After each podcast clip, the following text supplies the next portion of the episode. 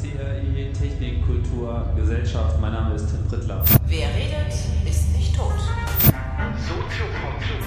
Ja, hallo, herzlich willkommen zum Erscheinungsraum.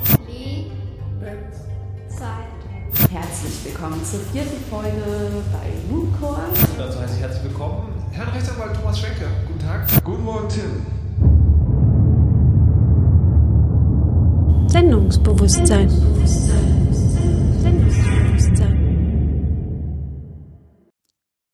Herzlich willkommen, liebe Hörer aus den Zwischennetzen, zu einem weiteren Sendungsbewusstsein. Diesmal mit Tim über die Historie des C3, also wieder ein hinter den Kulissen des C3. Morgen, Tim. Schönen guten Morgen, Mirko. Ja, für mich ist auch recht früh heute. Wirklich? Ja. Ist doch die beste Zeit zum Podcasten. Ja, stimmt. Das war eigentlich noch am Mein, mein Geheimtipp, 11 Uhr. 11 Uhr? Ah ja. Dann Also jeder mag da auch. anders äh, liegen, aber das ist so mein Goldstandard. Verstehe. Ja, C3. Ähm, du hast ziemlich viel mit dem C3 zu tun gehabt. Ähm, ich stelle dich übrigens nicht mehr vor. Derjenige kann sich Sendungsbewusstsein Nummer 7 anhören. Ach so, ja, ich war ja schon mal bei dir, du. Ich erinnere mich. Daher Welche Ausgabe war das? 7. Nummer 7.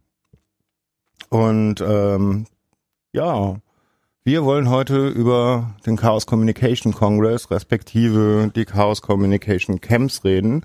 Und du hast ja ziemlich viel mit zu tun gehabt, oder? Ja, das stimmt. Das ist in der Tat eins, äh, ein äh, prägender Teil meines Lebens geworden. Wann bist du denn dazugestoßen? Zu was genau? Also fangen wir mal mit dem Club an. Ja. Da warst du schon vorher, oder? Ja, naja, gut. Also sagen wir mal so, in, in Hackerkreisen, also so in unserer äh, Zunft, mh, da bin ich relativ früh dazu gestoßen. Das muss ähm, 83, Ende 83, äh, die Zeit muss das irgendwie gewesen sein. Damals habe ich noch in Hannover gewohnt.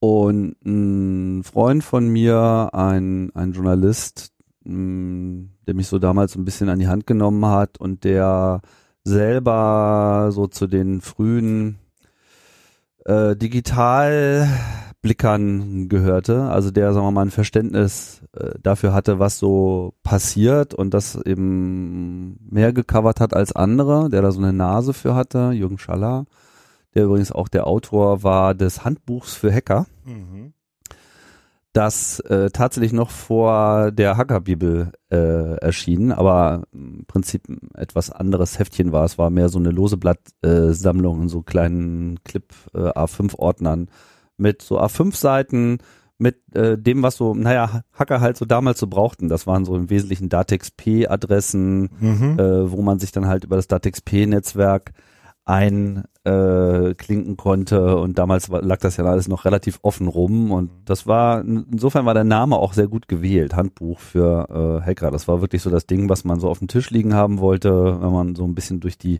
frühen Datennetze ziehen wollte.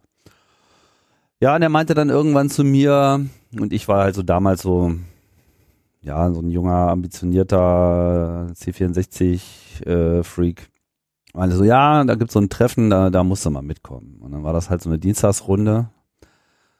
Der Dienstag spielt ja auch beim Club später eine große Rolle, aber es war nicht CCC, aber es war im Prinzip, wären dieselben Leute nicht in Hannover, sondern in Hamburg gewesen, dann Mhm. wären sie vermutlich beim Chaos Computer Club angedockt äh, ge gewesen oder wären der Chaos Computer Club.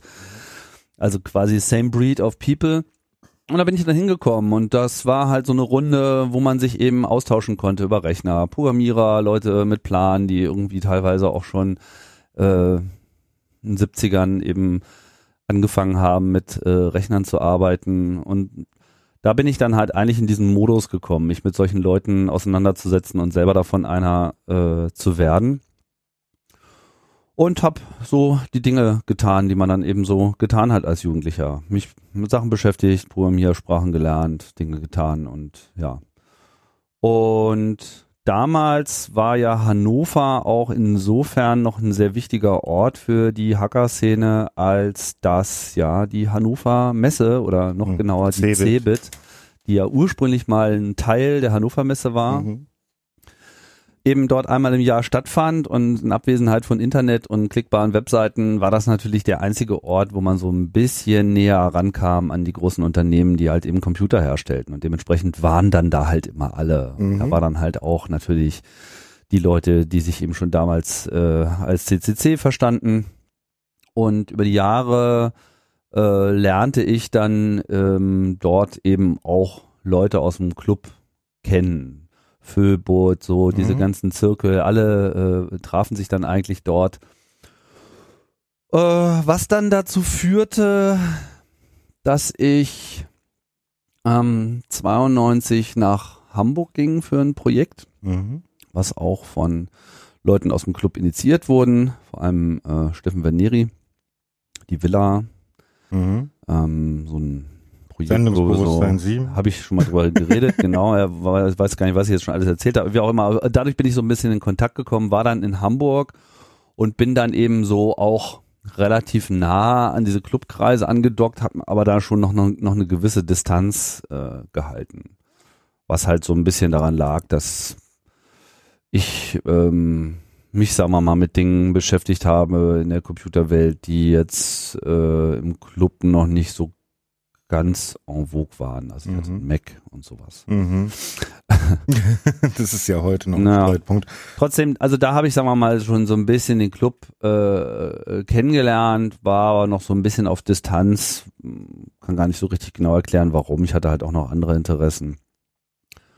Und ähm, erst als ich dann 95 nach Berlin weiterzog, wurde das dann halt ein bisschen extremer, weil ich dann halt mehr oder weniger direkt in so einen Laden reingekommen bin, wo der ganze künftige CCC Berlin halt abhing und dann bin ich da irgendwie eingemeindet worden und dann war ich irgendwie dabei.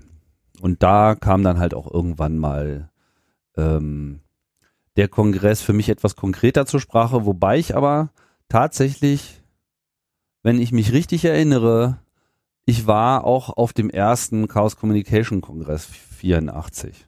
Aber nur so als so Tagesbesucher, weil ich dann halt mit meinem Freund da hingefahren bin, der meinte, hier komm, die machen da irgendwie so ein Mhm. Event, lass mal gucken. Und dann bin ich dann halt so einen verlängerten Nachmittag da äh, rumgegondelt im Eidelstädter Bürgerhaus in Hamburg und habe mir das Treiben äh, angeschaut.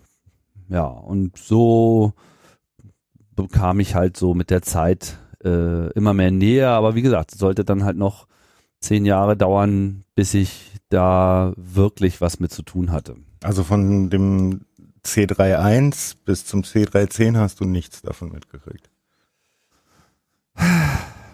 Na, ich das alles noch so genau wüsste. Also ich glaube, dass ich so von 84 bis 92 es kann sein, dass ich noch mal ein oder zwei besucht habe, aber ich war äh, auf jeden Fall nicht bei allen dabei. Äh, nachdem ich dann in Hamburg war, war ich halt auch immer da. Also im Prinzip glaube ich, war ich 92.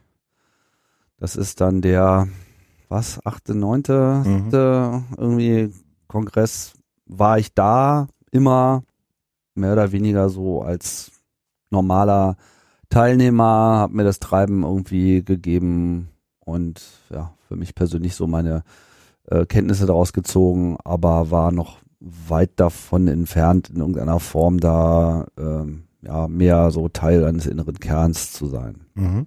Machen wir doch mal kurz die Station des äh, C3s, wo, wo der bisher war.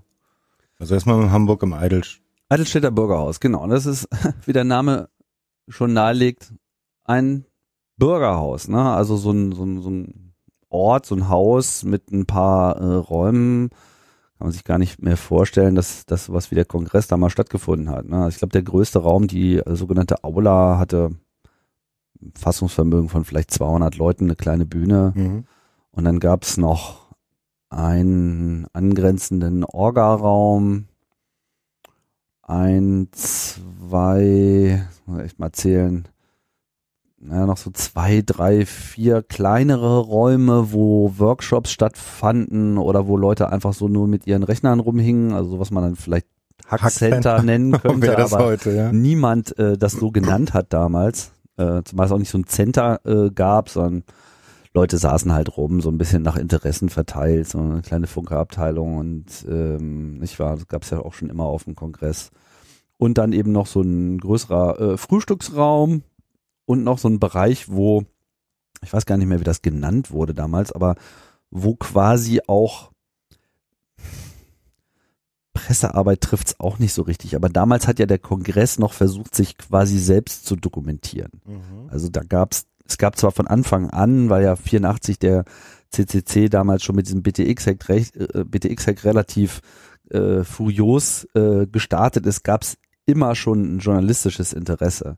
Wenngleich das Verhältnis des Clubs zur Presse ein sehr schwieriges Verhältnis war. Das hat natürlich ähm, später dann auch mit so Dingen zu tun wie der Karl Koch Geschichte, äh, nicht wahr, die ganze Reportage, die Beobachtung des Clubs durch den Verfassungsschutz, äh, Durchsuchungen und Staat und Presse war den Clubleuten suspekt. Presse natürlich immer so ein bisschen gespaltenes Verhältnis, wie heute sicherlich auch noch, auch wenn sich das doch deutlich geändert hat, so dieses, ja, wir wissen, es gibt da gute Journalisten, aber wir wissen auch, es gibt welche, die sind einfach nur ähm, auf eine Sensation und eine, eine tolle Story aus und wir haben es halt im Club erlebt, wie Leute und Existenzen da unter die Räder gekommen sind bis hin zum Tod. Und deswegen war das immer sehr schwierig. Ne? Also es gab jahrelang für die Presse höhere Eintrittspreise. Mhm. Ja, es gab absurde Eingangsprozeduren. Ich glaube, schon auf dem ersten Kongress stand ein Metalldetektor am Eingang, damit da irgendwie keine großen Kameras reingenommen. Also diese ganze Kameraphobie, das war auch schon für mich ein bisschen verstörend. Ich habe das ja nicht so wahrgenommen. Also ich, ne, wie gesagt, war ja in den 80ern nicht äh, Teil eines eines inneren äh, Kerns, der jetzt mit diesen ganzen Geschehnissen ähm, so vertraut wäre. Deswegen fällt mir das auch schwer, das zu bewerten. Ich denke, es, man kann da äh, Verständnis äh, für haben. Trotz alledem erschien mir das nicht unbedingt immer so richtig und äh, dementsprechend hat sich das halt dann auch über die Zeit äh, geändert. Ja. Ähm, okay, dann vom Eidelstädter Bürgerhaus ist es dann wohin gezogen? Vom Eidelstädter Bürgerhaus gab es dann, also es gab immer eine Debatte, ob man sich denn nicht einen anderen Ort suchen sollte. Und das kriegte dann 1995 mit der Gründung des CCCB, vor allem mit dem Move von Andy Müller-Magun, der ja relativ viel Anfang der 90er Jahre im Club gemacht hat und eigentlich eine Zeit lang so ein bisschen auch der Club war, zumindest in der Öffentlichkeit, äh, so den Wunsch, doch mal wegzugehen aus Hamburg äh, nach Berlin. Das war aber, wie man sich vorstellen kann, nicht unbedingt eine besonders populäre Forderung. Ne? War ja schon immer in Hamburg. In Hamburg hat der Club seinen Sitz. Warum? Ach, und dann dieses blöde Berlin. Und dann gibt's ja ohnehin immer schon diesen Hamburg-Berlin-Battle. und ähm, dementsprechend wurde dann 94, Ende 94, mal ein Versuch gestartet. Und da ist dann der Club äh, oder der Kongress ist dann in das Bikini-Haus in Berlin, also direkt am Breitscheidplatz im Oh. Zentrum des Westens äh, gegangen. Das war so ein Experiment. Das Bikini-Haus ist ja mittlerweile komplett neu gebaut worden und so eine Shopping-Mall Mhm. äh, geworden. Damals war das im Prinzip einfach so ein Büroraum, wo aber immer größere Flächen leer standen. Und auf diesen leerstehenden Flächen wurde dann halt mal der Kongress probiert.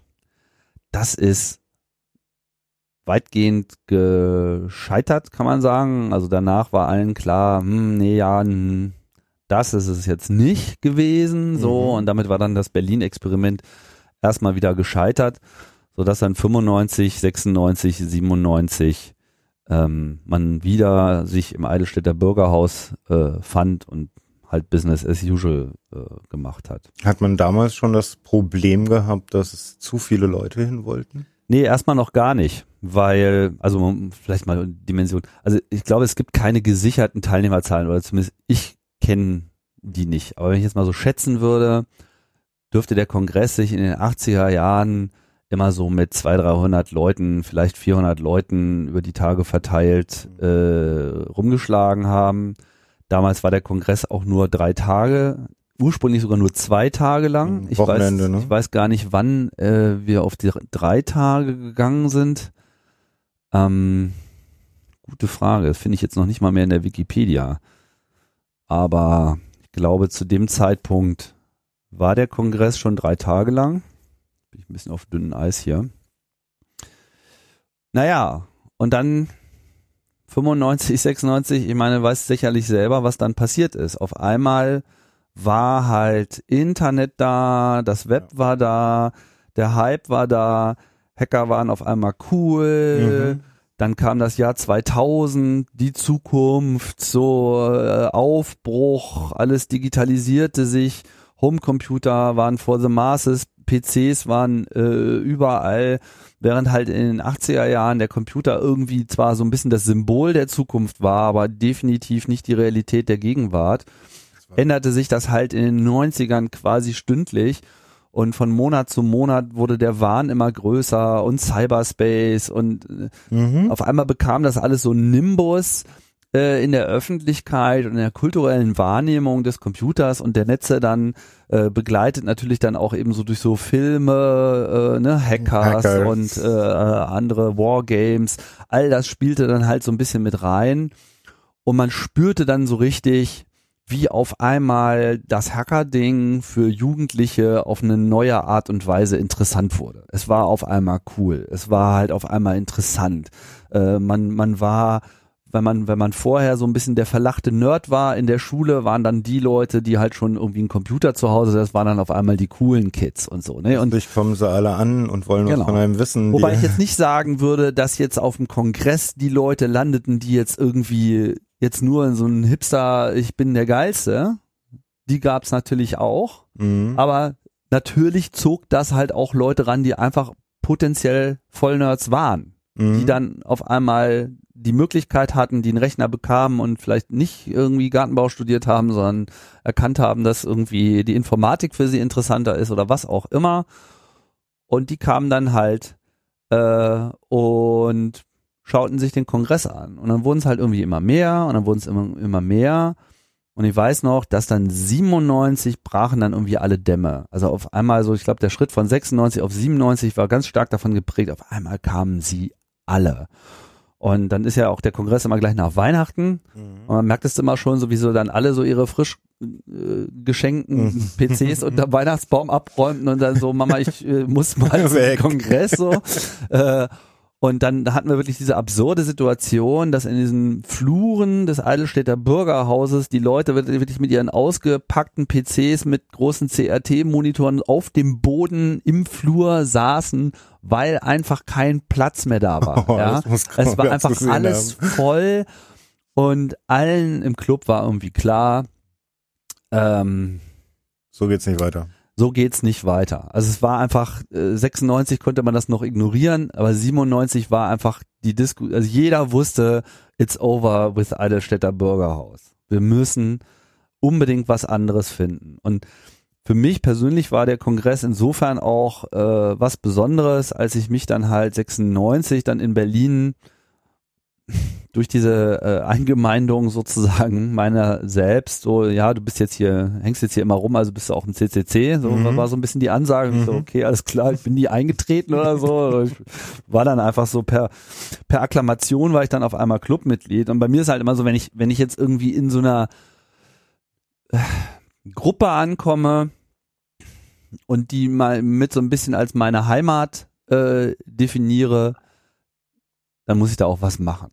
Und Ja, nichts tun geht nicht, ne? ja, nichts tun geht nicht. Und für mich war dann irgendwie auch sofort klar, dass der Kongress für mich das interessanteste Ding war. Weil ich, ich mochte immer Veranstaltungen, habe immer gerne Partys organisiert und wenn es nur mein eigener Geburtstag war, ich mochte dieses Zelebrieren, dieses, dieses äh, etwas auf so einen Moment hin planen und, und, und, und tun und dann auch so diese dieses Glück in, in den Gesichtern der Leute, wenn, wenn, wenn es gut funktioniert hat, so, ne, diese Dankbarkeit, das hat mir persönlich halt so, ein, äh, so, eine, so eine Befriedigung gegeben, dass mir gesagt habe, jetzt, jetzt mache ich damit. Und dann war ich so 97 schon so ein bisschen auf so einem Assistentenlevel äh, angekommen, weil Kongress wurde durch extrem wenig Leute wirklich vorbereitet. Das war irgendwie so an die zwei, drei Leute äh, vor Ort noch und äh, einer kümmerte sich ums Programm, dann haben irgendwie die Räume klar gemacht und dann wurden halt Zeug angeschleppt. Das war ja in seiner ganzen Organisation, Dimension ne? war das ja halt einfach nichts Besonderes. Ja, da war ja schon ein Beamer irgendwie in der Aula war ja schon äh, eine außergewöhnliche Infrastruktur, ja, wo da wahrscheinlich jahrelang noch irgendwie mit äh, Folien Overhead Projektor gearbeitet wurde.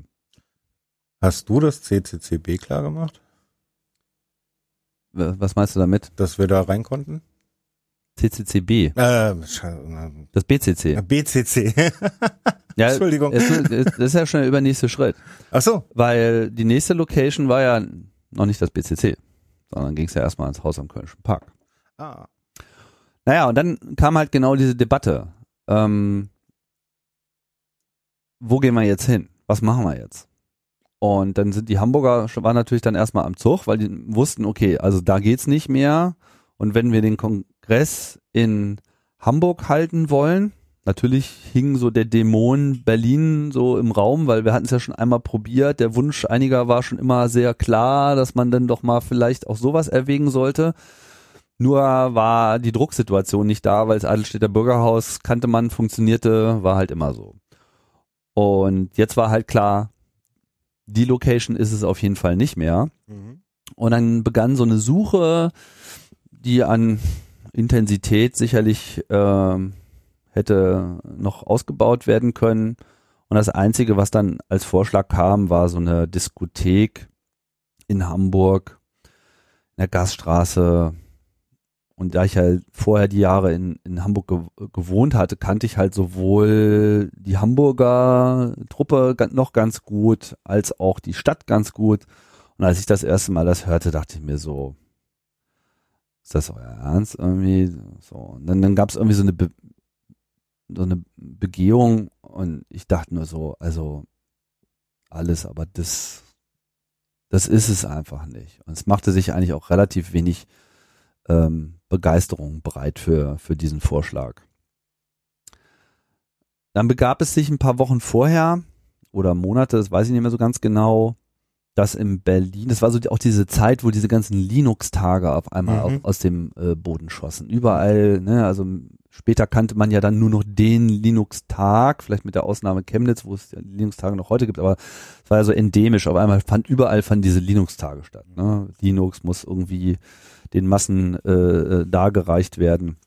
Das war ja ganz nice und so ein, einer von diesen Linux-Tagen, die nichts explizit jetzt mit dem Linux-Tag, der später in Karlsruhe so groß wurde, zu tun hatte, äh, fand halt in Berlin statt im Haus am Kölnischen Park. Und ich weiß noch, ich bin rein aus Interesse da dann mal kurz vorbeigefahren. Das war tatsächlich schon so in dem Moment, als die Veranstaltung eigentlich zu Ende war. Letzte Veranstaltung lief irgendwie gerade und ich bin dann einfach äh, rein in dieses Gebäude, hab mir kurz irgendwie alles angeschaut und bin wieder rausmarschiert. Und als dann eben diese Debatte kam und dann irgendwie, ja hier, wir haben nur diese Disco und sonst nix, dachte ich mir so, du warst doch in diesem Haus irgendwie. Das, und, und, als ich so anders darüber nachdachte, so unter diesem Aspekt mit der Kongress braucht einen Ort, bin ich dann nochmal hingegangen, hab das nochmal genauer angeschaut, bin da so durch die Räume getigert, das war so offenes Haus, wie das bei solchen Konferenzgebäuden oft ist, ne, dass man da mehr oder weniger einfach so reinmarschieren kann, hab mich so ein bisschen umgeschaut, war jetzt nicht unbedingt alles offen.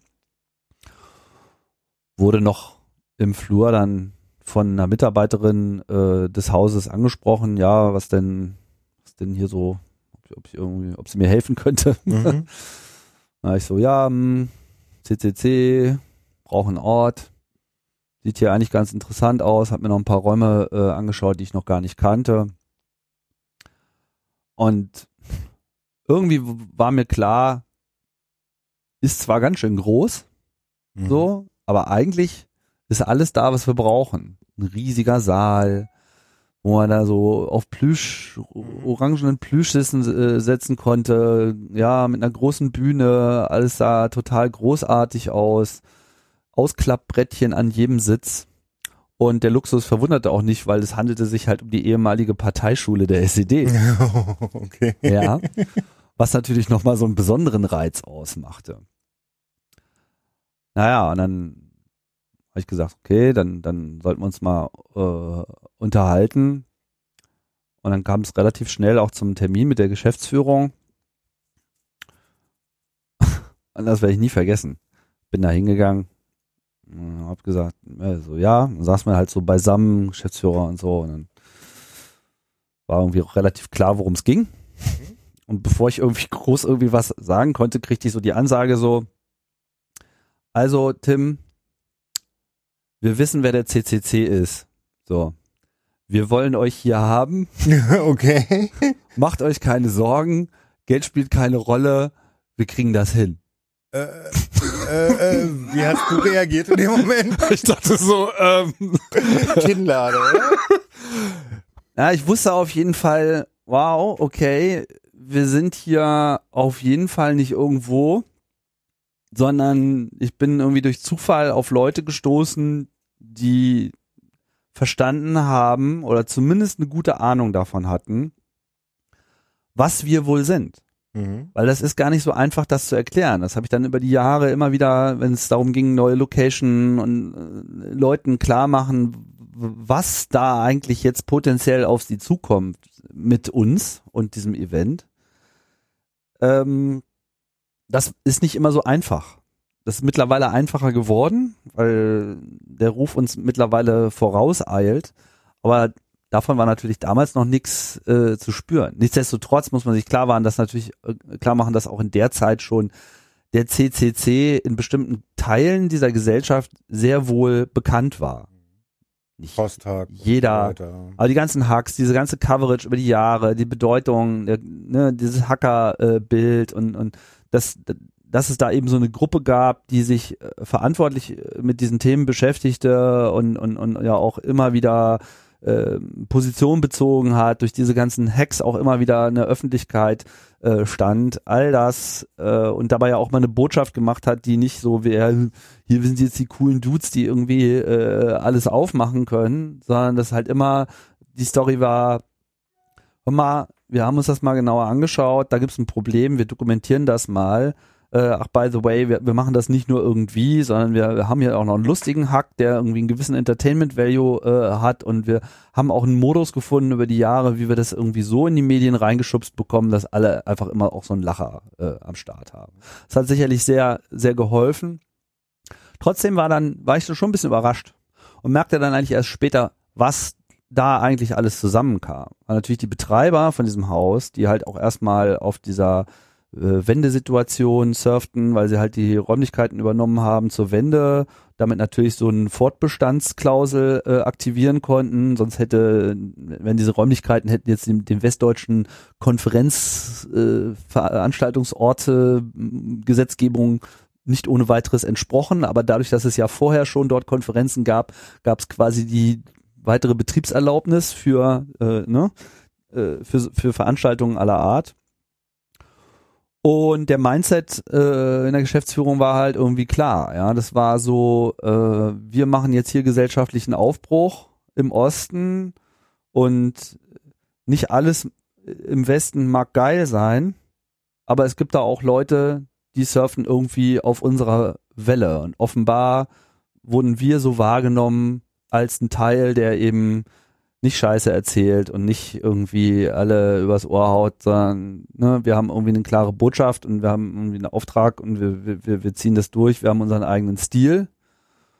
Und ja, dann lag das Ding irgendwie auf dem Tisch und ich hatte das quasi, wir hatten quasi finanzielle Bedingungen, also will jetzt keine Zahlen nennen, aber es war fair. Es war sehr fair. Es war so, äh, wir verdienen unser Geld mit anderen Sachen. Mhm. Wir wollen, wir wollen, dass ihr hier seid. Also Wir- wir- wir Deckung können uns- Wir, so. genau, ja, wir, wir, wir können uns mal nichts Geileres vorstellen. Ja, wir haben ja irgendwie, äh, hier gehen die Kanzler durch, hier, gehen, äh, hier werden äh, Dia-Abende äh, gemacht, da zahlen die Leute ihr Geld. Die waren sehr, sehr umtriebig, die waren extrem klug, die haben, wie, wie sie ihre Location da geritten haben, die hatten einfach permanent irgendwelche Veranstaltungen, die haben ihr Ding da gemacht, die kratzten nicht, die mussten nicht jetzt von uns noch irgendwelche äh, großen Forderungen machen. Zumal wir ja immer wieder dieses geile, diesen geilen Bonus haben, dass einfach mal zwischen Weihnachten und Neujahr Konferenzen macht einfach keiner. Ja, das, da ist normalerweise keiner da. es ist halt immer alles leer. Deswegen stehen wir eben niemals in Konkurrenz und es ist eben nur die Frage, wie gehen wir eben um mit Urlaub der Leute zwischen Weihnachten, Personal etc.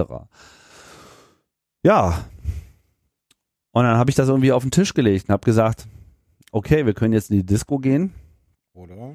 Oder äh, in die ehemalige Parteischule der DDR mit irgendwie Ausklapptischen auf Plüsch sitzen irgendwie, wo irgendwie ein paar hundert Leute in den Saal äh, äh, reinpassen, wo die Technik da ist, wo ein Veranstaltungszentrum da ist, wo wir einen riesigen Platz haben für ein Hackcenter, wo wir noch andere Räume haben, wo quasi für jede organisatorische Einheit irgendwie ein eigenes Büro, ein eigener Büroteil da ist. Es war einfach Platz ohne Ende. Also es war einfach vollkommen undenkbar, dass, dass irgendetwas, was auf dem Kongress vorher da war, nicht seinen Raum finden würde.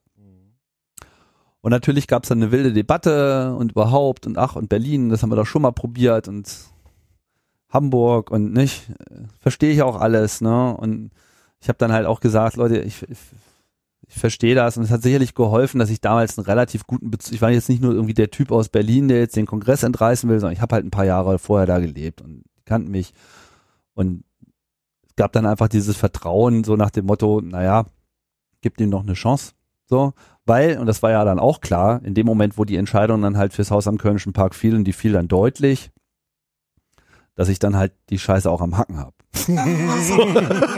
ja, also das war ja bis zu dem Zeitpunkt gar nicht meine Rolle, irgendwie nennenswert organisatorisch auf, auf diesen Kongress hinzuarbeiten, sondern ich habe halt ein bisschen geholfen und auf einmal äh, Klopp und du hatte ich halt, äh, war ich, war ich sozusagen äh, da auf der Zielgeraden. Und ich hatte vor allem Zeit. Und Zeit hatte ich deshalb, weil ich eigentlich was ganz anderes vorhatte mit diesem Club. Eigentlich wollte ich überhaupt mich nicht, gar nicht, also ich hatte eigentlich mit dem Kongress überhaupt nichts im Sinn. Mhm. Ich äh, war auf einer anderen Mission und die Mission war, ich wollte diesem scheiß Club einreden, dass wir unbedingt mal auch selber ein Camp machen müssen. Ah, das Chaos Communication Camp. Das, das war eigentlich mein Ziel und daran arbeitete ich schon. Und deswegen hatte ich auch Zeit, weil ich nämlich Mitte des Jahres meinen Job gekündigt habe. Ähm, ohne Not. Ähm, weil ich Zeit haben wollte, ähm, auf ein Camp hinzuarbeiten, was nämlich im Sommer 99 stattfinden müsste, damit es sich eben einreiht in den Vierjahreszyklus der Holländer, die ja schon zum äh, zweiten Mal ein Camp gemacht hatten. Also 93 war das erste Camp, 97 war das zweite Camp und auf diesem Camp, der äh, HIP, da ist bei mir so ein bisschen der Knoten im Kopf geplatzt, wo ich mir dachte so, fuck, irgendwie Hacken und Open Air passt wie Arsch auf Eimer. Die Leute haben hier einen Höllenspaß, so. Dieses ganze Ding mit irgendwie Rechner im Freien, das ist so absurd, ja, Hacker raus aus der Höhle und, und jetzt setzen wir uns einfach mal mitten in die pralle Solle. War ja so ein super heißes Camp, wo da irgendwie so tagelang 30 Grad und alle schwitzten und so. Und am Ende war einfach die Begeisterung da. Nur dachte ich mir so, so wie die Holländer das machen, machen wir das aber nicht. Weil mir gefällt, zwei Sachen haben mir halt immer nicht gefallen ne, in Holländer, ne? Also Essen und, und, und, und Deko war einfach immer für die Sau. Und ähm, da ich halt in meinen Hamburger Zeiten einfach durch diese frühe Techno-Open-Air-Party-Szene stark geprägt war, Mhm. dachte ich mir so, also das, das Surrounding, das muss irgendwie stimmen. Also ich hatte, äh, ich habe mir das einfach in den Kopf gesetzt. Und das war eigentlich meine Mission, deswegen habe ich meinen Job gekündigt und ich war eigentlich dabei, in kleinen Schritten einzelne Leute davon zu überzeugen, Was so ein Camp Dass das cool doch- ja, stell dir mal vor und wie wär's denn und so und und hab das noch gar nicht so an die große Glocke gehängt weil ich war da noch so dabei, meinen mein, mein Weg zu finden, war aber so besessen davon, dass ich schon meinen Job gekündigt habe deswegen, weil ich wollte halt Zeit haben, um irgendwie, ich habe dann irgendwie ein Praktikum gemacht bei Freunden äh, auf einer Party, einfach um mal zu sehen, wie, wie das so ist, so ein Open-Air-Event zu machen, all so eine Dinge. Und dann kam halt irgendwie diese Entscheidung für das Haus am Kölnischen Park, kam dann eigentlich ein bisschen überraschend so für mich. Also das hatte ich einfach gar nicht auf dem Zettel. Ich weiß jetzt auch gar nicht mehr genau, wann die Entscheidung fiel. Das war, ich glaube, das muss so im frühen Herbst gewesen sein. Also relativ knappe Zeit. Relativ knappe Zeit aus heutiger Sicht, aber für damalige Verhältnisse, ich meine, da hat irgendwie, glaube ich, vor Oktober, November niemand ernsthaft irgendwie angefangen, Kongress vorzubereiten, weil war halt so ein Treffen von ein paar hundert Leuten. So, das, das ging schon irgendwie. Ja, und dann saß ich da und dann dachte ich mir so, okay, bevor du irgendwie jetzt hier die große Campglocke klingen lassen kannst, musst du jetzt hier erstmal dein Meisterstück ablegen und musst Zeigen, irgendwie, kannst, ne? musst erstmal, weil, weil wenn du das jetzt hier nicht gewuppt bekommst, wenn, wenn das jetzt hier nicht äh, ein Erfolg wird, dann, dann kannst du dein, deine Camp-Idee, äh, kannst du einfach mal backen. Ja. Oder anders ausgedrückt, ich war motiviert bis ins Mark. ich war, so kann man es auch sehen. ich brannte. Also das war, ich, wer mich damals kennengelernt hat, denke ich mal, man hat mir das auch angemerkt. Ich war einfach un unstoppable. Ich war einfach, alles- das. Alles war nichts, für mich war nichts undenkbar und für mich war nichts unmöglich und ich hab, bin immer von dem, von dem Absurdesten ausgegangen. Ähm, ich will das jetzt nicht überhöhen, ist nur so, wenn man in so einem Modus ist, dann geht auch alles. Ja, also wer, wer was will, äh, und, und, und einfach auch eine klare Vorstellung hat, wohin die Reise gehen soll eigentlich, selbst wenn man, wenn man nicht all das erreicht, was man, was man sich jetzt äh, in den Kopf gesetzt hat. Allein diesen Drive zu haben, das hilft einfach un, ungemein. Ähm, dementsprechend habe ich dann auch keinen Flick mal an den Tag gelegt und habe halt einfach alles getan. Ich bin da, äh, was weiß ich, täglich mit denen da im Haus am Kölnischen Park am Reden gewesen und habe halt irgendwie alles abgeklärt, was, was irgendwie notwendig war. Ja, und dann, und dann ging's los und dann setzte eben auch dieser wunderbare Effekt ein, den ich, den ich bis heute so liebe im, im Club, dass wenn so eine Entscheidung dann auch gefällt ist, dass dann eben diese Community auch zusammenrückt, egal ob man jetzt der Meinung war, dass Hamburg vielleicht doch die bessere Wahl gewesen wäre.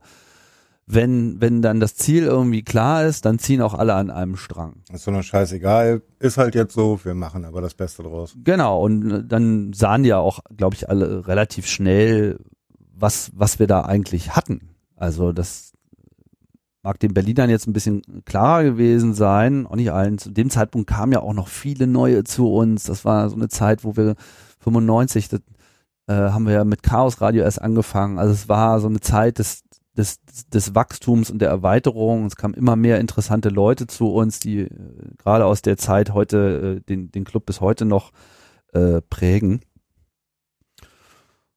Ja, und dann sind wir da reinmarschiert und, und äh, haben auch den Leuten äh, im Haus am Kölnischen Park irgendwie schnell klar gemacht, dass sie sich da was eingetreten haben mit, also ich weiß nicht, womit sie gerechnet haben, Mhm. aber damit haben sie nicht gerechnet. Also, Damit konnte keiner rechnen, oder? ja, ich meine, wann hast du das schon? So, wir halt erstmal rein und so, ja, wo sind denn, habt ihr denn hier Ethernet? Und die so, was? Ida wo? Natürlich hatten die keinen Ethernet in der alten Parteischule und so weiter und natürlich auch ihre Events. Damals war das, Computer waren einfach noch nicht präsent, ne? Die hatten sowas nicht. Und dann sind wir dann halt irgendwie einen Monat vor Kongressbeginn sind wir da irgendwie durch die Zwischenebenen gerobbt. Also diese Zwischendecken. Verlegt. Wir haben in diesem Haus erstmalig Ethernet-Kabel verlegt und haben quasi alle Räume miteinander äh, vernetzt Mhm.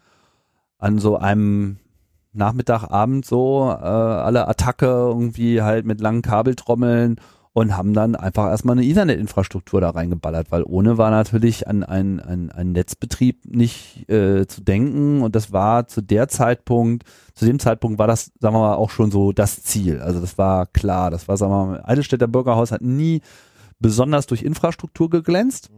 Man hat halt so das genommen, was da war und auch Ethernet und so weiter. Ich meine, das sind alles, wir reden jetzt hier von der Zeit, wo das alles erst so richtig wichtig wurde. Ja, neu, also gut, Ethernet gibt's ja nun auch schon lange, aber sagen wir mal so, dass, dass man so bei Default sagte, alles muss am Netz sein, am Internet sein, das kam dann halt erst so 95, 96 erst richtig hoch und dann eben mit dem Kongress 98 jetzt im Haus am Kölnischen Park, dem 15.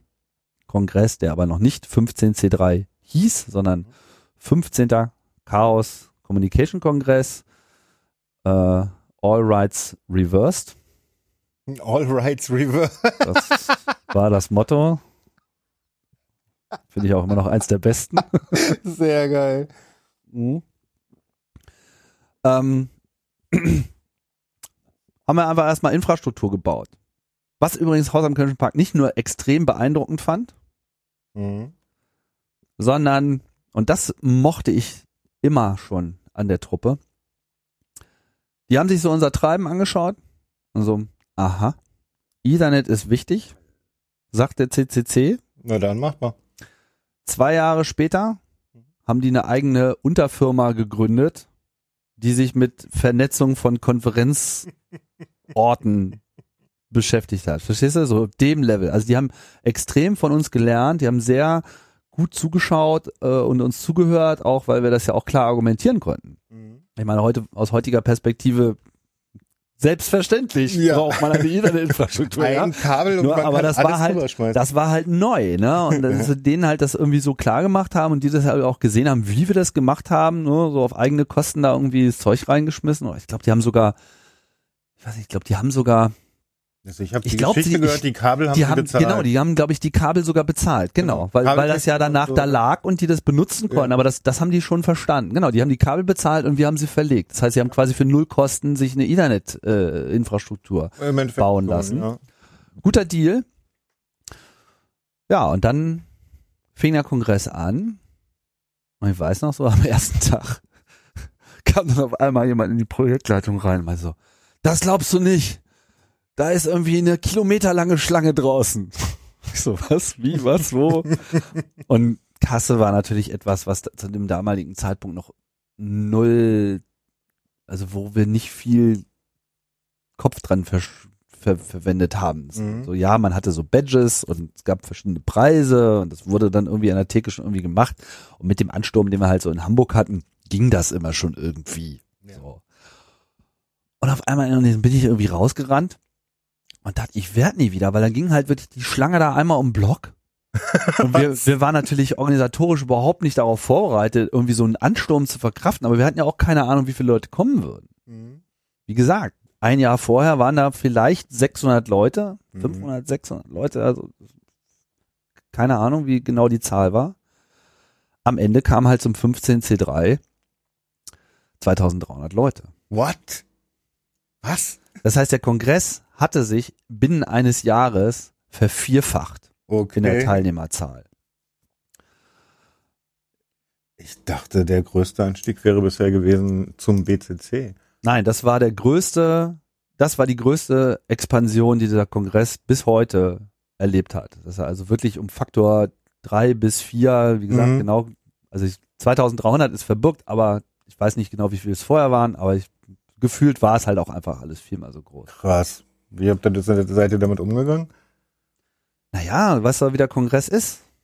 Das organisiert sich irgendwie äh, Leute draußen. alles alles von selbst so das waren ja auch alles vor allem man hat sich halt die Leute angeschaut und gesagt so ja das sind eigentlich die gleichen die immer schon da waren es sind nur mehr ja. so, ja. Wo kommen die her? das war jetzt nicht so dass da jetzt irgendwie so Touristen äh, auf einmal rumliefen und so oh lass mal Hacker angucken oder so die Angst gab's natürlich aber die war vollkommen unbegründet einer der Zweifler in der Hamburg-Diskussion, ein kluger Kopf, ja, dem ich nichts vorwerfe, der aber einfach vorher meinte so, ich weiß nicht, ob das so eine gute Idee ist mit Berlin und ich weiß vor allem nicht, ob das so eine gute Idee ist, den Kongress so äh, so einem Wachstum auszusetzen. Also erstmal nur, was das Gebäude betrifft. Mhm. Von Teilnehmerzahlen konnte man ja nicht ahnen. Der meinte dann nur trocken zu mir, also weißt du, Tim, ich bin jetzt hier irgendwie ein paar Stunden irgendwie herumgelaufen, habe mir alles angeschaut und ja, ist alles geil.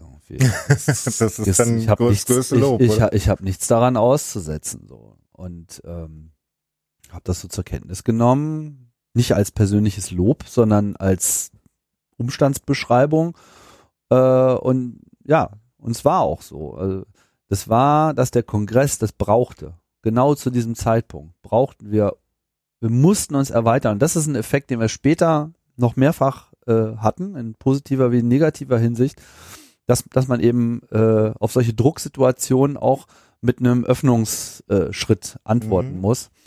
Und der hat eben dem Kongress extrem gut getan in dem Zusammenhang, in, in dem Moment. Und dementsprechend äh, funktionierte das dann eben auch alles so wunderbar. Also ihr wart ja jetzt plötzlich 2300 Leute beim ersten richtigen Kongress in Berlin sozusagen. Ja. Der funktioniert. Und äh, ja, das ist jetzt wirklich viel Organisation, die da abläuft. Na, es geht so. Also ich meine, was musste ich machen? Also vorher musste ich natürlich vor allem erstmal einen Schlachtplan entwerfen, wie mappt der Kongress, der alte, auf den neuen. Mhm. Was machen, was packen wir wohin? Was brauchen wir an neuer Infrastruktur? Was brauchen wir auch an, an, an organisatorischen Gruppen? Was brauchen diese Gruppen für Informationen? Und das war eigentlich mein, mein Job, dass ich auf der einen Seite halt alle Fragen geklärt habe. Ich war also das Interface zum Haus am Kölnischen Park. Ich musste ihnen immer wieder erklären, was wir vorhaben, was wir machen, was wir brauchen, dass wir, dass wir da die passenden Ressourcen haben, dass die wussten, was auf sie zukommt und äh, dass, dass man halt im, im Club auch wusste, okay, wenn ich da hinkomme, dann muss ich dahin, muss ich mit der Gruppe arbeiten, gibt's die Mittel, die Ressourcen und so weiter. Und das hat auch im Wesentlichen alles ganz gut funktioniert. Und der entscheidende Moment für mich war dann, als ich, gab da so vorne so ein, so ein Glaskasten, wo, wo das Haus quasi ihr Büro hatte, ne, so das Veranstalterbüro äh, Büro oder das Organisationsbüro vom, vom Haus am Kölnischen Park. Und dann bin ich dann so, nachdem der erste Ansturm gelaufen ist, ich glaube so am späten Nachmittag des ersten Tages, hatte ich dann das erste Mal Zeit, da überhaupt erstmal wieder bei denen anzudocken, weil da war natürlich so viel anderes Gewusel, dass ich irgendwie gar keine äh, Möglichkeit hatte, mit denen zu kommunizieren. Bin dann da irgendwie so reinmarschiert. Wollte mal fragen, wie die das eigentlich so sehen, so gerade, ne? Und also, na, wie ist, meinte ich so, ne? Also, vier Frauen, das ganze Orga-Team, die ganze Veranstaltungsorganisation im Haus im Köln war alles Frauen, was ich großartig äh, fand, weil ich finde auch Frauen können das einfach viel besser. ja, also ist, äh, schon oft gemerkt, so Veranstaltungsorganisationen, da, da brauchst du einfach ein Nervenkostüm, das, das bringen Männer nicht. okay, ist sehr pauschal, aber. Ja, Mhm. die sind da einfach echt härter im Nehmen. Ja, die vor allem haben die auch die die Psychologie drauf. Die die die wissen, wer vor ihnen steht, wer wer wer Blödsinn redet und wer weißt du? Und Männer will das jetzt nicht zu weit ausführen, aber Stumpfi. das ist da da ist viel, da viel, spielt sich mehr in ihnen selbst äh, äh, ab, aber diese ganze äh, psychologische Interaktion, die einfach erforderlich ist, um sowas dann zu wuppen, ist einfach dabei Frauen besser aufgehoben. So war zumindest meine Erfahrung. Und was die Truppe betraf, galt das nochmal insbesondere, weil die waren echt cool. war Wie cool die Reaktion? waren, habe ich dann erst in dem Moment gemerkt. Die gucken mich so an und meinen so, Tim, wir müssen uns beschweren. Und ich dachte, Oh Gott. Was kommt jetzt? was kommt jetzt? Ich weiß, worum sie so, so sich beschwert, worüber sie sich beschwert haben. Wir haben nichts zu tun, Genau. meinen sie. Das kennen wir nicht. Normalerweise laufen hier den ganzen Tag irgendwelche verstörte Leute rein, fragen nach irgendwelchen Beamern, die sie nie bestellt haben, irgendwie nach Dingen, die nie besprochen wurden und wollen irgendwie alles anders haben, als wir es irgendwie vororganisiert haben. Ja. Und hier laufen irgendwelche 15-Jährige rum, machen alles selber. Die Technik läuft. Ihr baut euch irgendwie ein eigenes Netzwerk.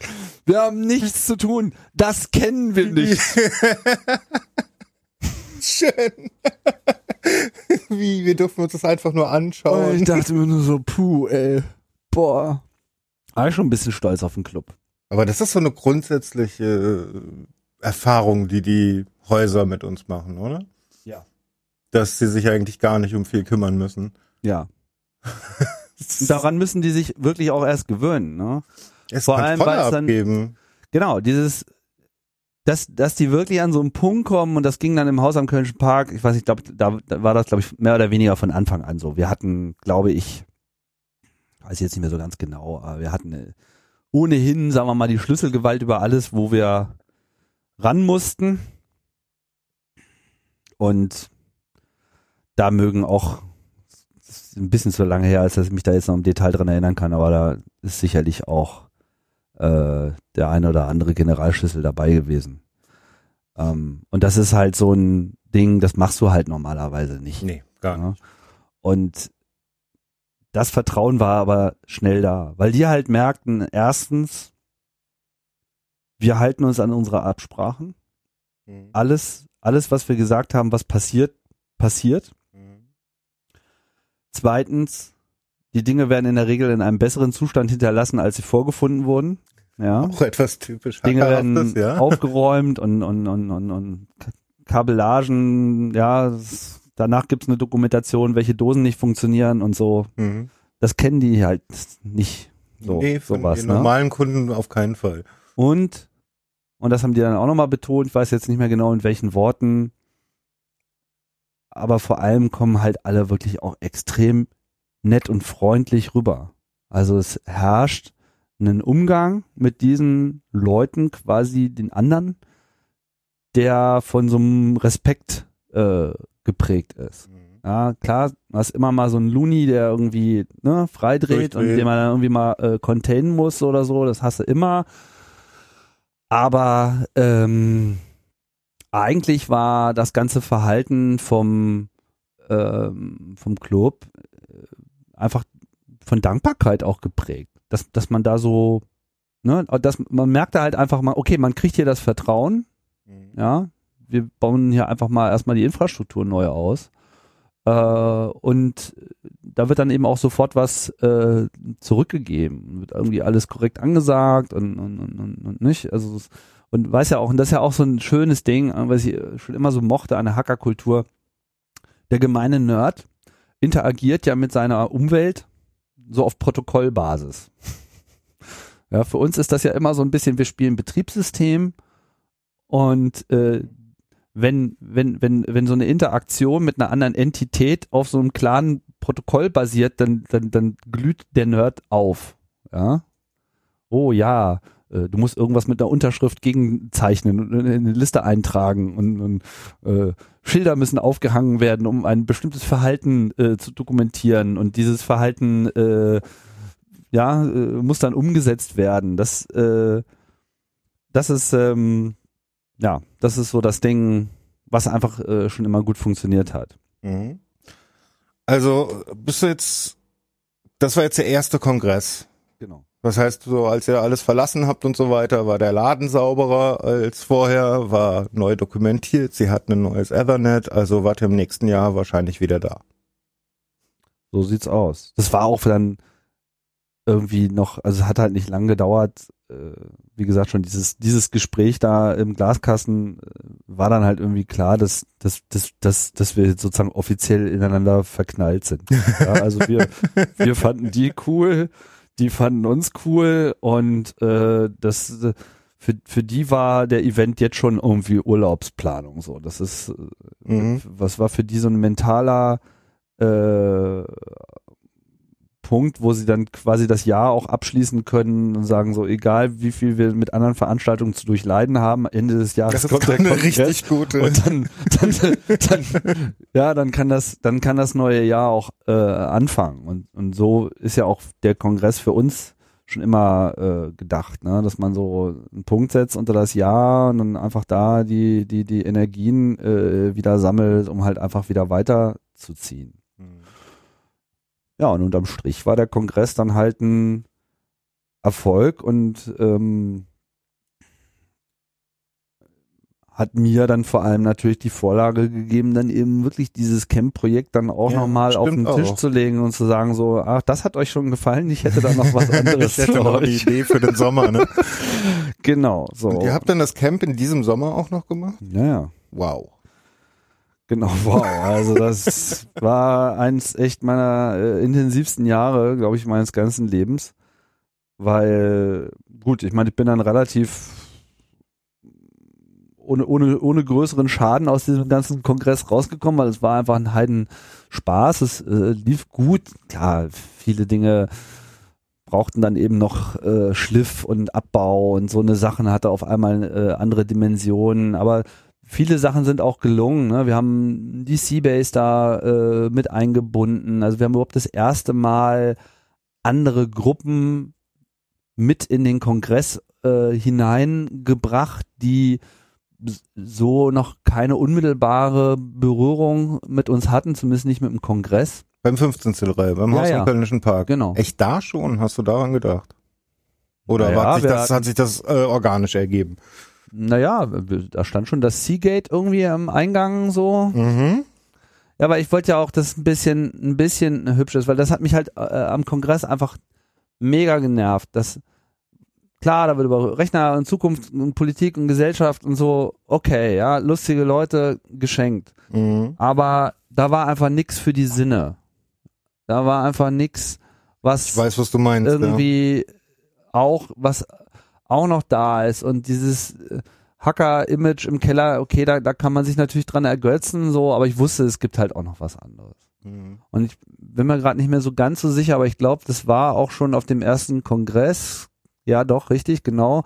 Da war dann so eine, ähm, also das Gebäude war ja so, du kamst halt so rein, kleine Treppe hoch, und dann hast du so eine, so eine Mittelhalle, wo äh, links der große Saal sich über zwei Etagen erstreckte und auf der rechten Seite Hackcenter, darunter nochmal im Keller noch ein anderes und äh, auf der ersten Etage nochmal so zwei äh, Vortragssäle, die Mhm. oben so eine Balkonsituation hatten, so eine, so eine Empore, wo man oben so äh, im U drumherum gehen konnte. Äh, eigentlich ganz, ganz, ganz hübsch so. Und da waren dann halt auch so große Wände. Und dann habe ich dann einfach äh, einen Freund gefragt, der halt so Dia-Projektionen macht. Und dann haben wir einfach so ein paar schicke Dias da äh, drauf geworfen. Und ich glaube, wir hatten dann auch schon irgendwo ähm, noch ein bisschen Musik laufen. Mhm. Also so Da ganz lief- basic. ja, und, Recreation und Area zwei so, was hat man da, Sofa, also es gab da so eine so eine so eine loungige Ecke, also in heutiger Dimension mag man das gar nicht so nennen, aber es gab halt einen Ort, der eben nicht irgendwie ein Vortragssaal war, der nicht So. irgendwie zum Hacken war oder andere organisatorische Bedingungen hat, sondern es gab einfach einen Ort zum Rumsitzen und auf die Dias starren und ich glaube, dass da auch am Abend Musik lief Aha. ist schon ein bisschen lange her. Und ich habe dann immer mal wieder, wenn ich so die Zeit hatte, Leute dabei beobachtet, wie sie quasi an dieser Installation vorbeiliefen. Und das war halt so ein, so ein, so ein bisschen wie wenn, was weiß ich, ein Kind das erste Mal den Mond sieht und so nach oben guckt und so, oh, Mond, weißt du, Mhm. so, oh, hübsche Bilder, so, hm, etwas, was keine unmittelbare Funktion hat und wo kein Bildschirm angeschlossen ist, so, Ist welche Funktion mag das hier so übernehmen? Und dann so merkte ich dann, wie so langsam so ratter, ratter, ratter, ach ja, äh, ja, hübsch machen ist ja eigentlich auch mal eine ganz geile Idee. Mhm. So, das hatte noch nicht so die Bedeutung oder so, aber so ein erster kleiner Schritt war halt gemacht, so, es war so ein kleiner Akzent, so ein Versuch. Und das haben wir dann halt beim Camp dann eben auf eine ganz andere Ebene gehoben. Mhm. Lass mich noch mal ganz kurz einhaken. Also die Kongresse waren immer schon davon geprägt, dass es dort Vorträge und sozusagen ein Hackcenter, wo man sich austauschen kann. Genau, wobei ich glaube, der Hack, der Begriff Hackcenter, der wurde eigentlich mit dem Kongress überhaupt erst geboren. Mhm. Ich glaube, das war das erste Mal, wo man wirklich von sowas sprechen konnte. Und das Hackcenter war ja dann die quasi die ehemalige Bibliothek der Parteischule der SED. Was ich nochmal besonders geil so fand. So. Also ich meine, das ist mal so viel Ironie in, einem, Äh, in einer Veranstaltung. Das ist zu äh, geil. da wurde vorher wurde so Marx gebüffelt und jetzt ja, Ja. Internet gelesen. So geil. Also hast du dann im äh, Sommer dann das Camp geschmissen. Wo war denn das? Das war dann bei Berlin, Altlandsberg, auf so einer, auf einem Pferdehof.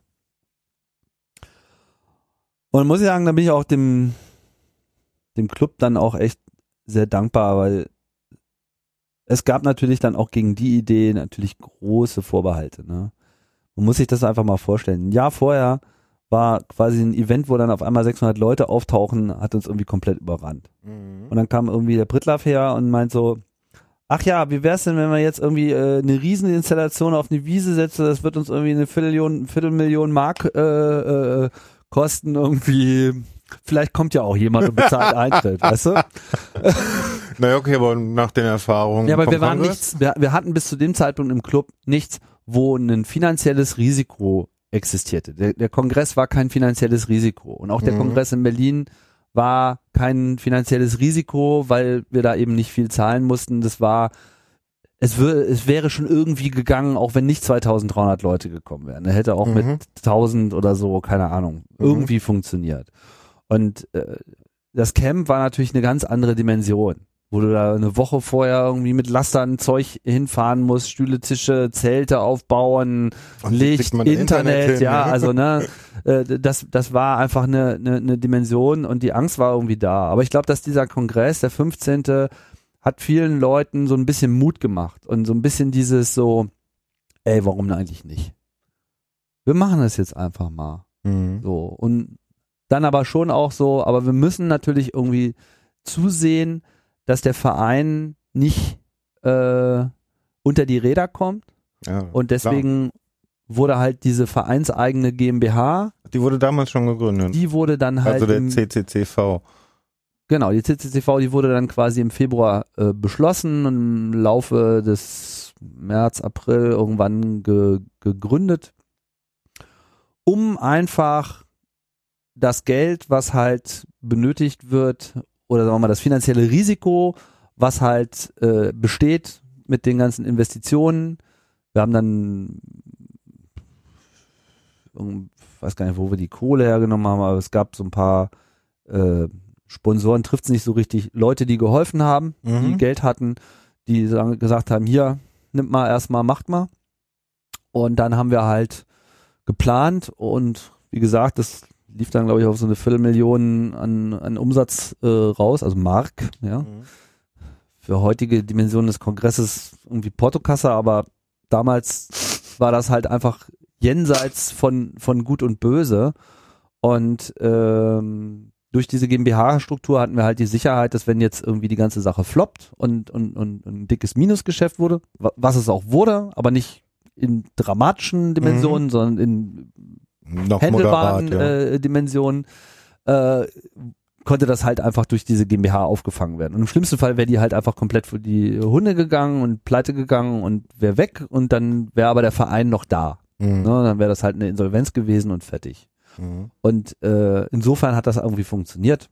Und dann hat dann in der Folge auch dieselbe Konstruktion auch den, den Kongress geschmissen. Das heißt, wir haben dann einfach diese Struktur des Camps, also die finanzielle, rechtliche Struktur aufrechterhalten und hat sich bis heute als, als sehr praktisch äh, erwiesen, weil du natürlich für so eine Veranstaltungsorganisation in dem Moment, wo du dann mehr, wo du Leute beauftragen musst, wo du Dinge bestellen musst, ne, da brauchst du einfach kurzfristige Entscheidungen, da musst du sagen, das machen wir jetzt und so. Da willst du nicht jedes Mal eine Mitgliederversammlung äh, berufen, um irgendwie darüber zu diskutieren, wie viel Quadratmeter Molton man sich jetzt vielleicht leisten. Naja, außerdem möchte man die Leute, die sich den ganzen, das ganze Jahr damit befassen, vielleicht auch bezahlen dafür, ne?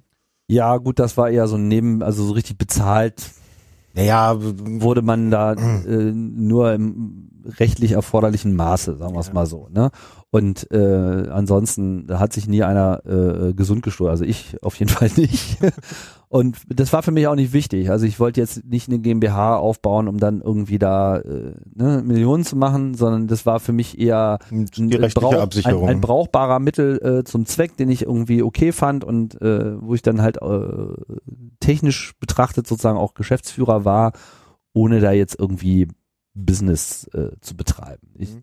war halt einfach so ein, so, ein, so ein Container, wo ich irgendwie meinen Waren reinschmeißen konnte und viele haben halt geholfen und äh, es hat auch funktioniert dann. Ja. Und es war ja auch nicht eine, eine, eine Ein-Mann-Show, sondern viele sind ja dann irgendwie auch nach dem Kongress dann quasi äh, unterm Teppich hervorgekrochen und haben gesagt, okay, das die Vision hat mir gefallen, so äh, ich mache da jetzt mit. Ne? Allen voran äh, Papillon, der dann einfach über eine lange Zeit da meine äh, rechte Hand war und einfach äh, eine, Energie und eine, eine, eine, eine, ja, einfach eine Energie reingebracht hat und eine Schaffenskraft reingebracht hat. Und der Björn, der halt äh, das ganze finanzielle, gesellschaftliche gemacht hat, der da mal so eben in einem Monat mal die GmbH aus dem Boden gestampft hat, der sozusagen die ganzen Zahlen im Griff hatte, so dass ich halt mich einfach um das kümmern konnte, was ich am besten konnte, nämlich mir welche verrückten Sachen äh, einfallen zu lassen und so lange auf Leute einzureden, bis, sie derselben, bis sie derselben Meinung waren. So. das, ist, das ist ja eigentlich das Einzige, was ich kann. Und ähm, ja, das, hat- das konnte ich dann halt irgendwie tun. Mhm. Ja. Und so kam es dann halt äh, zum Camp. Okay, wie das Camp genau aussah und was da so weiter passiert ist, das machen wir dann mal in einer nächsten Folge, würde ich sagen. Im zweiten Teil. Ich denke mal, dieses hier wird zwei, dreiteilig vielleicht. Kann schon sein, ja. Das ist schon eine etwas längere Geschichte. Gibt da eine Menge zu Ich erzählen. hatte immer so eine Stunde ungefähr eingeplant pro Folge. Ja. Na gut, ich meine, der Kongress ging ja dann im Haus am Kölnischen Park auch noch weiter bis zum, Genau. bis zum 19. 19C3. Das kann man vielleicht noch sagen. Die Geburt des, also als wir dann den zweiten, das zweite Mal im Haus am Kölnischen Park waren, nach dem ersten Camp, da fiel uns ums Verrecken irgendwie kein Motto ein. Und Tom, der mir damals äh, viel hief, der auch guter Gestalter war, kam dann irgendwann und zeigte mir so einen Entwurf und da stand da einfach nur drauf 16C3. Und ich sah das und wusste, es könnte alle meine Ideen, die ich gerade auf dem Tisch aufgeschrieben habe, direkt in den. Papierkorb schmeißen. Das war so klar, dass das, dass, dass es das war. Das, Mhm. das war das Ding. Und keine Ahnung, ob ich in dem Moment auch Geld drauf gewettet hätte, dass es sich dann so verselbstständigen würde. Aber das, das war einfach der Knaller. Und äh, das war dann sozusagen ab dem 16. ist der C3 eigentlich erst zum C3 geworden. Also da kam es Ja. dann der Chaos Communications Congress, oder? Bitte? Da war es dann auch schon der Chaos Communications der Chaos Congress. Communication Kongress hieß ja War's schon immer. Hieß er schon immer, okay. Schon immer. Von Aber Anfang. dieses, dieses, das ist daraus dieses C3 dieses wurde. C3-Ding Aha. mit der Zahl und dem Zähler quasi, das, das ist dann, äh, dann äh, geboren worden und ja, dann können wir den zweiten Teil über Camp und C3 äh, machen. genau, Viel zu erzählen. genau. Ja, ähm, wenn ihr diese Serie mögt, dann würde ich euch bitten, äh, bei iTunes mal ein kleines bisschen Rezensionen zu hinterlassen. Und sonst freuen wir uns auch über Kommentare. Dann hoffe ich, dass wir uns bald wiedersehen, Tim. Alles klar. Vielen Dank. Bis dann. Viel Spaß.